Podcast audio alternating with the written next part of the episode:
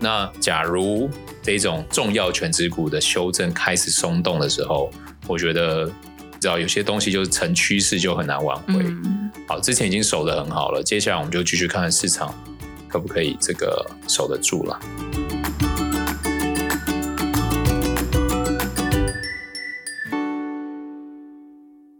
大家好，欢迎来到 Hugh 说财经，我是 Hugh，我是 Sarah 啊。上周真的是惨烈的周五，把所有的。把 所有的周一到周四的努力都全部都在决胜后会议吐回去了。对，好，那上周这个鲍威尔声明嘛，嗯、就是通膨比预期来的艰困啊，没有大家想那么快就要降息，对啊，所以鹰派的这个立场非常坚定，嗯，好，所以导致这个市场直接修正。上周整周啊，标准普尔五百是跌四点零四，纳斯达克一百是跌四点八二。道琼是跌四点二二，Russell 两千跌二点九四。哦，这里反而看到一个现象，反正小型类股是相对抗跌哦。那年初至今跌最多的是纳斯达克，是跌二十二，然后道琼是跌十一，标准普尔是跌十四，然后 Russell 两千是跌十五。哦，Russell 两千我记得之前最低最惨是有跌到二十八哦。嗯，对，对啊，所以近三十。所以他们其实这一波这些这些小型类股应该是美国。广大的乡民们又开始，散户们又开始炒作这些小型类股哦，然后再来看到欧洲啊，上周是跌三点一七个 percent，年至今跌十七个 percent。欧洲现在的状况真的是越来越严峻哦，这个大家要注意哦。嗯，那日本的话也开始出现修正哦，上周是跌二点四三，年至今跌二点四二。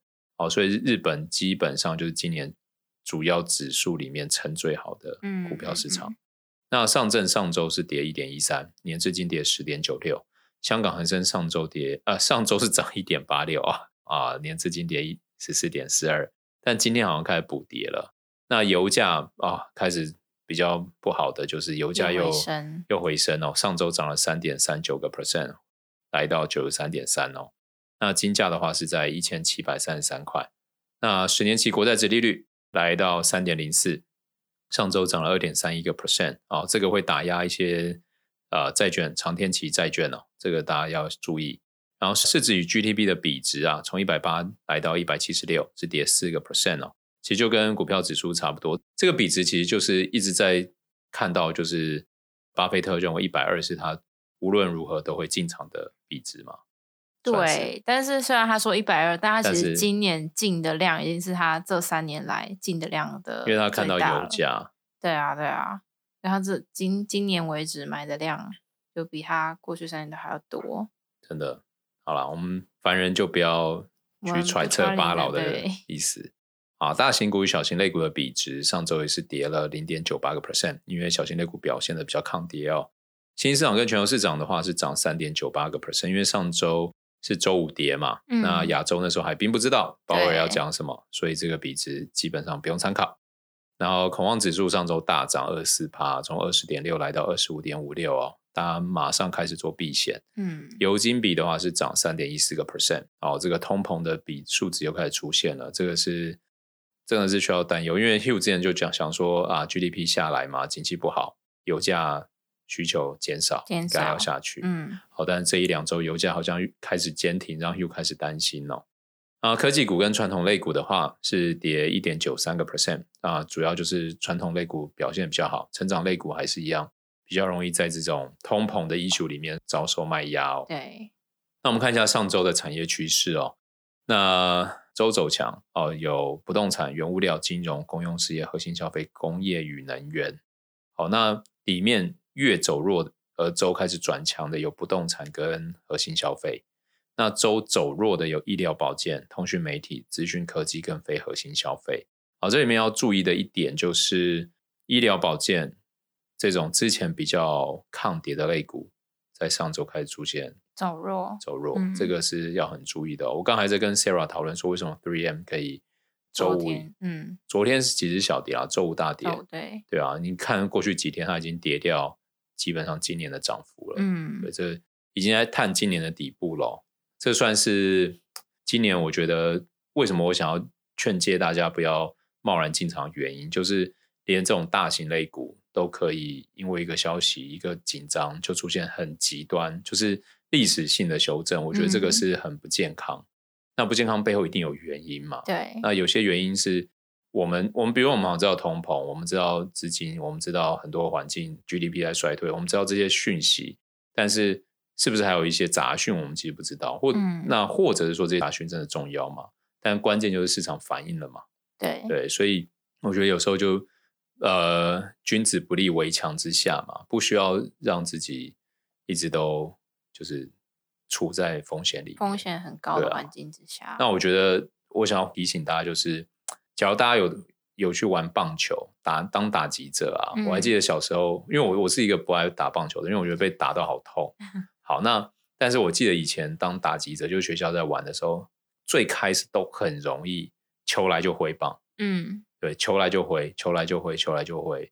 然后我刚刚就突然觉得，哎，这好像也是。大家初当投资人的时候，很容易有的这个惯性，嗯，就是哎，指数波动或者是股票又怎么样，马上就好像要买要卖，对，好，就好像自己就是大股祥平，有没有？求来一挥就是就是就是全雷打，对对对。但所以像巴菲特他们就有，就是以前有讲嘛，第一个要注意的就是交易成本，假如你求来就回，你的交易成本累积起来会很惊人。然后第二个就是要开始选择好球。嗯，对不对？像巴菲特他选股是他的准则就那些，对，他可能也觉得这件事情就是这样，对。反正我就照着我的准则走，我也不用想，他也不想想，对不对？那假如好球带就在那里，你为自己设计一些你擅长击出安打的区域，嗯、那就是专属你的好球带。嗯，那我觉得投资可能难就难在这里，就是每个人的好球带多少会有点不一样。我觉得核心一定会有一些东西是一样的。比如说你是长期投资的时候，一定有很多的那个区域，大家的好球带是一样的。那比如说你今天是当冲的，一定也有很多的区域是一样的。嗯，那只是我们要先分辨是，我到底是赌客，对，还是我是价值投资，对，还是我是愿景投资，对不对？就有分嘛。我们把自己的角色慢慢理清出来，或者我是多重投资者，我有多少比例是要什么，这都可以，这完全真的自己开心就好。那但是我觉得唯一一定会让自己死掉，就是有球来就挥棒，这绝对死。嗯、对，所以刚好这个呼吁一下。然后这个我们看到产业跟 ETF 金流哦，这个产业走强，金流也增加的有公用事业跟金融。公用事业最大 ETF 是 XLU，呃，里面的主要持股有 NEE、杜克能源、南方、道明尼能源等等哦。好、哦，再来是金融最大 ETF XLF。然后里面有伯克夏、J.P. Morgan、B.A.C、Wells Fargo 等等。那同时产业走弱以及净流也减少的 ETF 有不动产跟资讯科技哦。不动产有 VNQ，然后里面最大的持股有美国电塔、普洛斯、哦公共储存 PSA 等等。说到不动产，可能大家也会在想，因为美国的这个房贷利率变高嘛，对，哦，等下会讲到已经来到五点五，哦，那。这件事情可能会推升更多的这个消费者从购物变成租房，租好，那租房的这个租金可能会开始提高。那未来我们会为大家准备这个关于不动产 ETF 的剖析嘛？到底哪一些是，比如说商用不动产啊，哪一些是租屋不动产的 ETF 等等的。好，我们这个整理好再提供给大家。然后产业走弱，金流也减少的 ETF，还有一个就是资讯科技。啊，最大的 ETF 是 VGT，那里面的持股有微软、Apple、NVIDIA、Visa、Master、PayPal。好，那我看到这一波苹果跟微软松动的态势啊，嗯，跟今年比起来有显著不一样哦。什么不一样？就是比较容易跌了。我觉得这个大家要小心啊，嗯，因为今年上半年大盘的，我觉得维持有很大的关键就是苹果跟微软相对抗跌。嗯，那假如这两大持股都变得容易跌的时候，我觉得今年第三、第四季大盘的修正可能会比原本预估还来得大哦。因为到第二季末、第三季初的时候，其实已经有分析师认为下半年会涨回来嘛。对啊，对啊，对不对？那假如这种重要权值股的修正开始松动的时候，我觉得你知道有些东西就是成趋势就很难挽回。嗯、好，之前已经守得很好了，接下来我们就继续看市场。可不可以这个守得住了？好，那我们就接下来来到分析师时间哦。先请 Sarah 看一下 Jackson 后的这件事项。Jackson Hole 在上周五开始嘛，然后在鲍威尔演说之前，其实有很多个 Fed 官员，他们其实就有说一些比较鹰派的看法，然后似乎可能就是在为鲍威尔的演说铺一点路。那会议之后，美股是四大指数都重挫，纳指跟标普五百其实都暴跌三 percent 以上。那杰森后他到底说了什么？有三个比较大的重点，就是第一个是联准会他们还没有确认通货膨胀已经触顶，虽然说七月的通膨数据是联准会他们想看见的，但是目前他们需要的数据。不仅仅只是一个月比较好的数据而已。那再第二个点是，联准会不认为短期内他们会停止升息。目前联邦基准利率将会维持在二点二五 percent 到二点五 percent 区间一段时间。那一般来说，中性利率的定义就是不刺激也不抑制经济成长。但是当物价成长超过两 percent，然后劳动市场紧缺的时候，那长期中性利率就不是一个该停止或暂停升息的地步。短期内他们比较不会做出停止升息的动作。那再来第三个点是联准会他们比较担心过早的停止升息，就是因为市场一直觉得如果看到经济衰退，联准会就会可能降息或是停止升息。那鲍威尔就是直接说。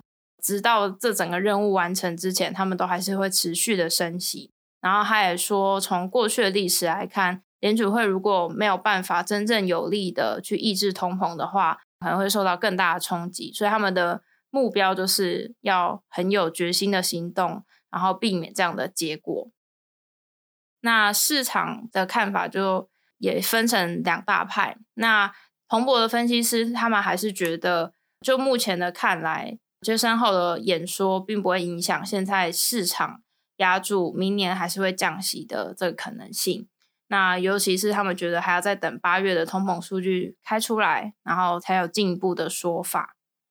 那文艺复兴主管也说，他们觉得这个过程绝对不会是无痛的。他觉得鲍威尔应该是要采取前置的升息策略，他就是要告诉市场说，经济衰退的可能性变高了。那这可能会是通膨的一个解方。接下来，像 PIMCO、Capital Group 等大型基金管理公司都认为，物价已经难回到平稳的状态。通膨最近虽然浮现触顶的现象，但不代表物价会回到以前的低档。他们认为，现在的这叫什么时空背景不同之数已经发生了，各国央行将更难在对抗通膨战役中获得长期的胜利，也就是物价。很难再回到低点的状态啦，就是他们觉得。但其实过去三十年都这样啊，物价涨了就不会再下去啊。对对，所以只是这一波涨太快，大家可能原本预期哦涨这么快的可能会掉下来，嗯，那这一波就是涨上去了也不会下去了。那他们看到就是疫情还有乌俄战争啊，使供应链受到重创啊，许多企业宁可承受较高的成本，设法提升供应链的强韧度，把生产移回本国。例如像之前我们提到，美国推出晶片方案，就是想要自己本土制造晶片，还有针对太阳能关税，都是目的要把供应链拉回美国。加上这个西方国家还与中国还有俄罗斯的紧张关系，保护主义升高，生产成本势必增加哦。我记得之前已经有经济学家提出一个看法，嗯，就是我们其实已经活在地球是平的这个。现象三十年嘛，对对。那他说，假如保护主义升高，各国可能开始这个关税壁垒又提高的话，那我们的全世界经济可能会倒退一二十年。好，这个是 Hugh 很不愿意看到的真相啊，因为假如它真的发生，大家的成本绝对都会提高，都会在提高。嗯、那那时候 GDP 的衰退，可能失业率会飙高。那对，又回到了不要求来就回。嗯 那最后，他们也提到啊，就是人口老化也意味着通膨难以轻易减缓哦。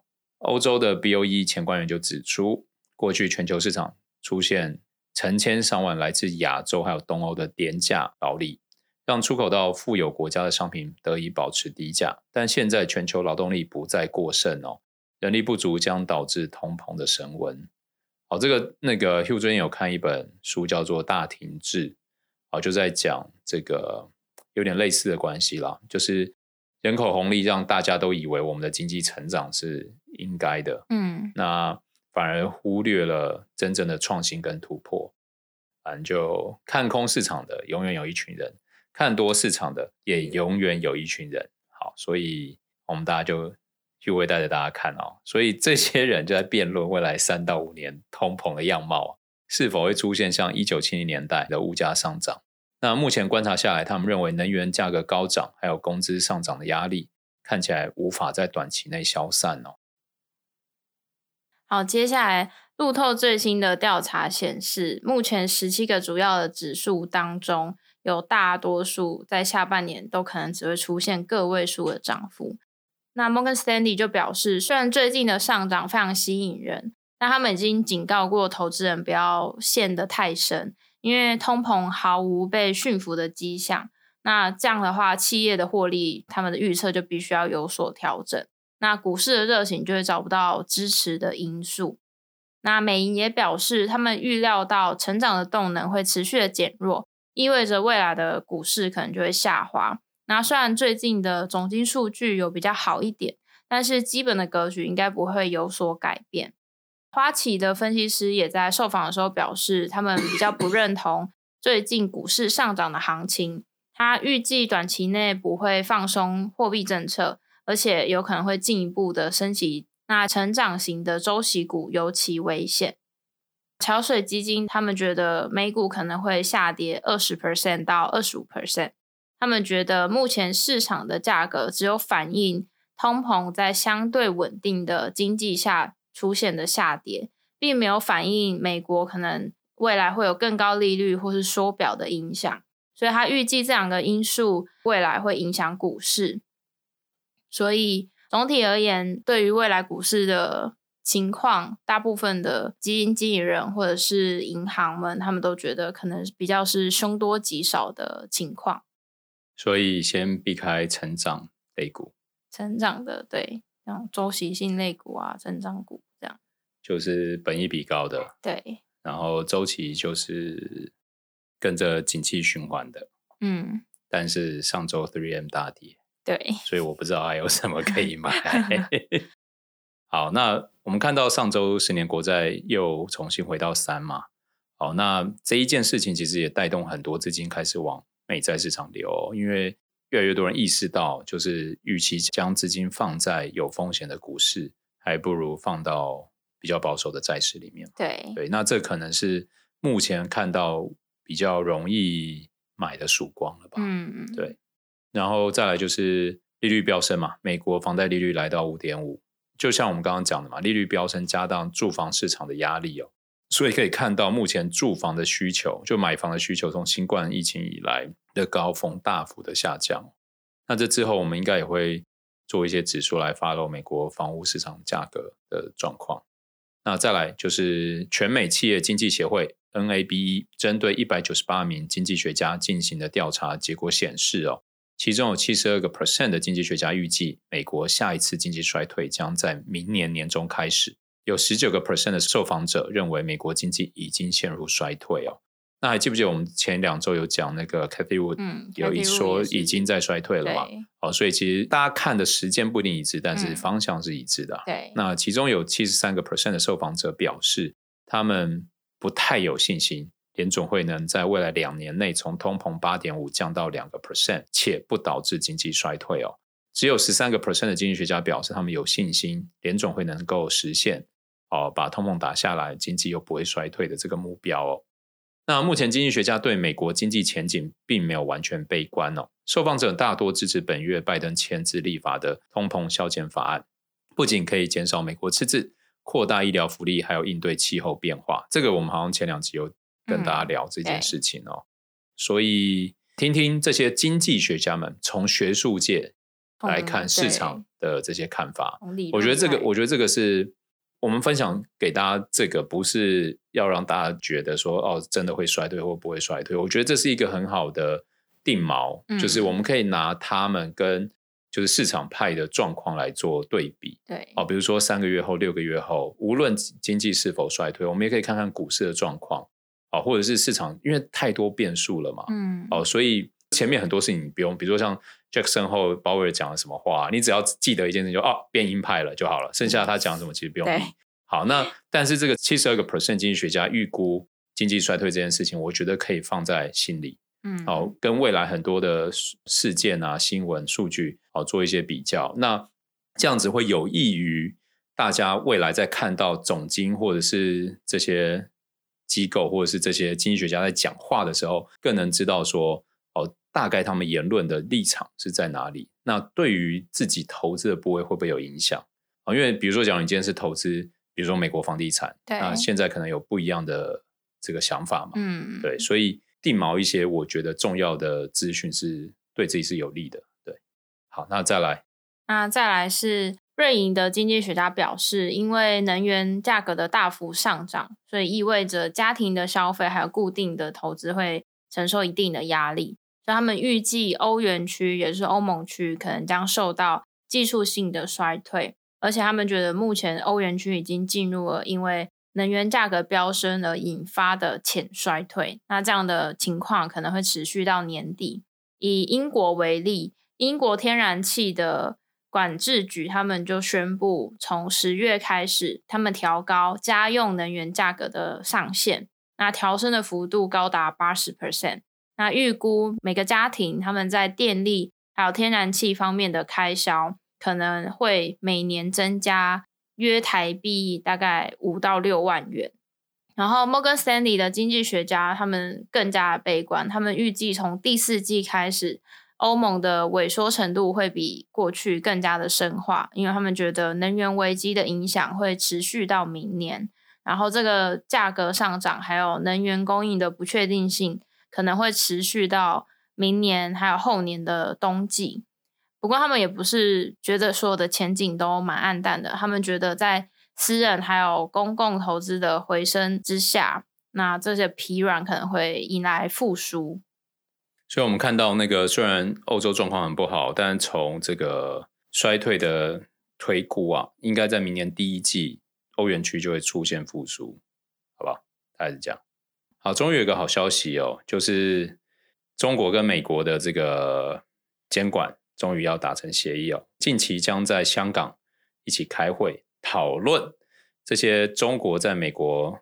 发行的公司，他们的会计监督之后到底该怎么做？嗯，好，这假如这样的话，就不用担心八八下架啦，就是不用担心这些中概股有可能下架，但是也要也是要看他们到底讨论的结果是怎么样。对，反正听 Hugh 说财经就对了。好，好，接着我们就要进到主题啦，跟大家介绍最近很夯的话题，就是碳税。好，那碳税我们要看几个名词，叫碳权、碳税跟。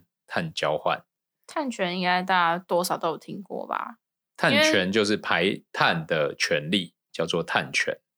然后因为 Tesla 一年赚碳权，你知道你知道可以赚多少钱吗？赚多少钱？Tesla 卖光卖碳权一年就可以赚四百到五百亿台币。好，那现在大家各国在立法，就是比如说你今天是石化产业，你排了很多碳，嗯，那你就要开始去造林嘛。对，你要你要创造碳来抵。你排碳的权利，这样。对对对。那假如你你没有你没有这些东西，你就要跟别人买，就是特斯拉就卖给这些人，嗯，大概是这个意思。那碳税就是因为针对啊、呃、这些企业排出二氧化碳的这个量来征收一定的环境税。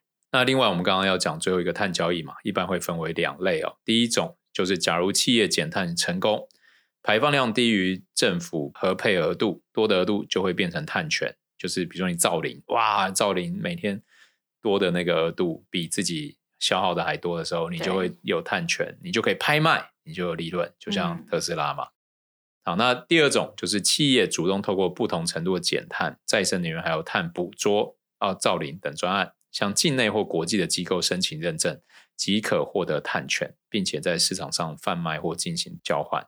总之，碳税的价格基本上是固定的，但碳交易的价格依照市场决定，是浮动的。嗯，好，就是政府跟你收的东西是固定的，税一定是固定的。对，然后你能赚到多少碳权去做交易，那就依市场的价格。对，好，其实也是公平机制啦。嗯嗯。好，那我们看一下各国的碳税政策。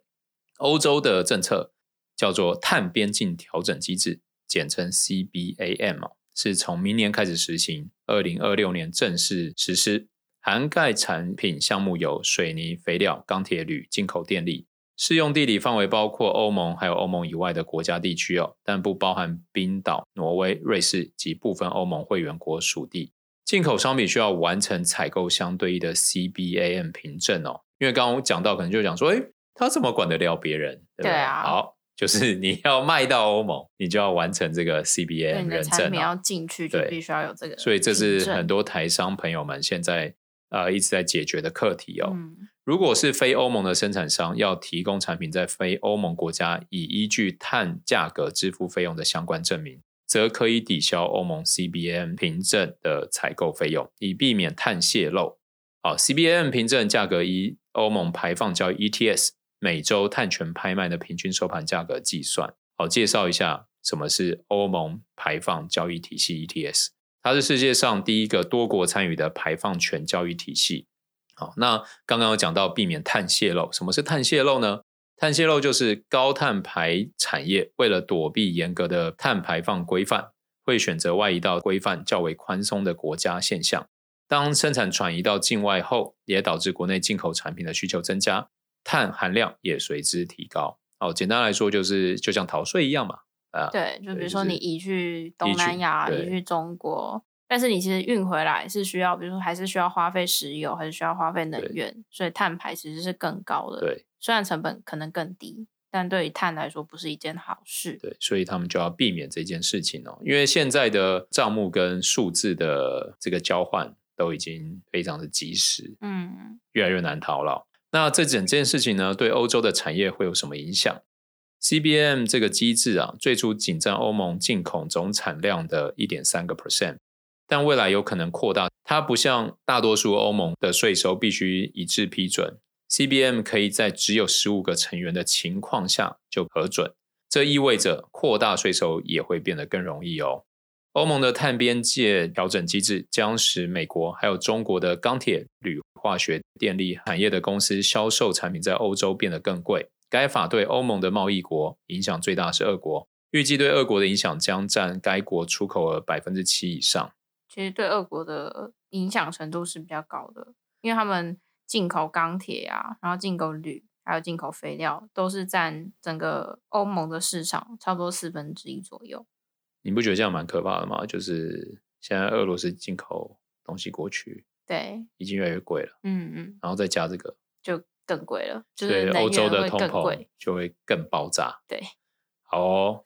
但它真正实施可能是明年，然后后年才正式上路啊，还要至少也。它正式上路二零二六了，就是还明年开始试行。对，二零二六还有还有三四年。对，三四年，反正就嗯，大家都在为自己的后代子孙着想，棒棒。好，看完欧盟，我们来看美国。那美国的政策叫做《清洁竞争法案》，是预计后年二零二四年上路哦。针对碳密集型产品将征收碳税，包含化学燃料、精炼石油产品、石化产品、肥料等哦。不论是从美国生产的产品或进口的产品，碳含量低于基准线则无需缴税，但若碳含量高于基准线，超出的部分就要课征碳税哦。什么是基准税呢？由美国财政部依照数据计算出每个行业的平均碳排放作为基准线。那这对美国产业会造成什么影响呢？根据安永联合会计事务所推估哦，假如美国说与能源相关的二氧化碳排放征收每吨二十五美元的碳税，对构成美国经济的八个主要产业中，碳税将使生产成本增加零点七个 percent。但相关影响因产业而异哦，其中以发电生产成本上升最多，高达十一点八个 percent 哦，交通运输次之，来到一点八个 percent，制造大概一点一。那对于像服务或资讯以及其他公用事业，基本上影响几乎微乎其微，只到零点一、零点二而已哦。那如果生产者将这些生产成本转嫁给消费者的话，整体涨幅应该不会大于一个 percent 啊。但单看像能源相关的产业，比如说天然气十三个 percent，电力十一个 percent，燃油十点五，汽油燃料九点二，都影响蛮高的哦。那值得注意的是，不可能只有能源产业受到影响，因为碳税会对碳排放相对低的产业产生额外的间接成本哦。虽然这些产业不直接使用燃料，但或多或少都需要仰赖电力以及交通运输。因此，碳排放量相对低的产业会在供应链的不同环节面临间接成本增加。这其实就跟现在的状况一样啊，啊，就是有点像你看欧欧盟爆掉，嗯，欧盟现在同盟爆掉，就是能源价格进口量大增，然后接着就电力大增，接着就房租大增，接着就所有东西都大增，一连串的大增。对，所以大家不要小看这个新的制度。对对对。那我们看到欧盟与美国的碳税其实有一个很大的差异哦。美国的碳税不像欧盟可以因为你你在原产国支付过碳费的产品而减免，这可能会造成美国厂商要在两国支付两次碳税。哇，这一税二课是很硬的哦。嗯，美国就是没有在管你，而且美国是其实是比欧盟还要后出来的，就他看欧盟做了，所以他就说哦，那那我们应该也要做，然后美国就开始做，但他就没有在管。欧盟就是比较好，就是你付过就不用再付。美国是谁管你啊？你都要给我付。好硬哦，看看吧，看看之后会不会改吧。因为这这些很多都还是会变的，对对，都还是刚出来没多久。对啊，最后我们看一下台湾啊，台湾的温室气体减量及管理法修法草案，简称温管法，费率目前还没乔拢哦，卡在行政院。目前希望今年完成立法，预计二零二四、二五年开始征收。赶在欧盟二零二六年碳关税正式上路前完成，因为你台湾这边立法了，你先克过了，你就可以抵欧盟那边嘛。对，嗯，那对台湾供应链的影响还有因应方式哦。我们身为世界上供应链上重要的角色，工研院表示，台湾产业最快将在两三年内就会遇到碳关税的风险。台湾公司也有相关的因应措施哦，像台积电主要开始使用再生能源。哦，它去年再生能源使用比例占全公司的用电量是九点二个 percent，超过原本定定目标的九趴。预计今年以再生能源占全公司的用电量十趴为目标，未来也将推动低碳制造，使用再生能源，还有提升能源使用效率。但台湾的绿能基本上都已经被台积电包下了。据统计，经济部二零二零年开始推出绿电凭证，到二零二一年七月已发行六十九点八万张。光台积电就已经拥有六十万张，占全部的九十九点五个 percent 哦。而台湾中小企业同样仰赖出口，却买不到绿电，因此深陷缺绿电危机。哦，这个这算是台湾的议题吧？对，这是、嗯、也是独有啦，就是这叫痛苦的幸福吗？为什么是痛苦的幸福？就代表说你你也有你有很想出去，对你有很多东西可以卖出去，只是现在有一个有一些小问题需要解决嘛？嗯、对。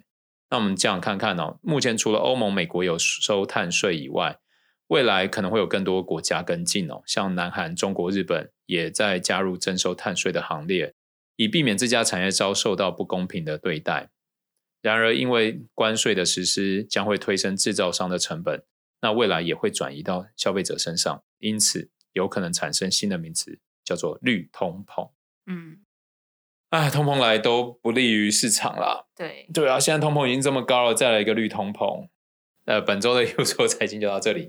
好，我们也还是提醒大家哦，假如觉得这个 Hugh 跟 Sarah 讲的太快，然后希望看这些细节跟内容，欢迎来我们的那个频道，就是 Apple Podcast 或者下面我们都有贴链接，都有贴链接，有一个问卷啊，请你填了基本资料，我们就会将这些文案文档哦寄给您，好，让您好好的慢慢的看。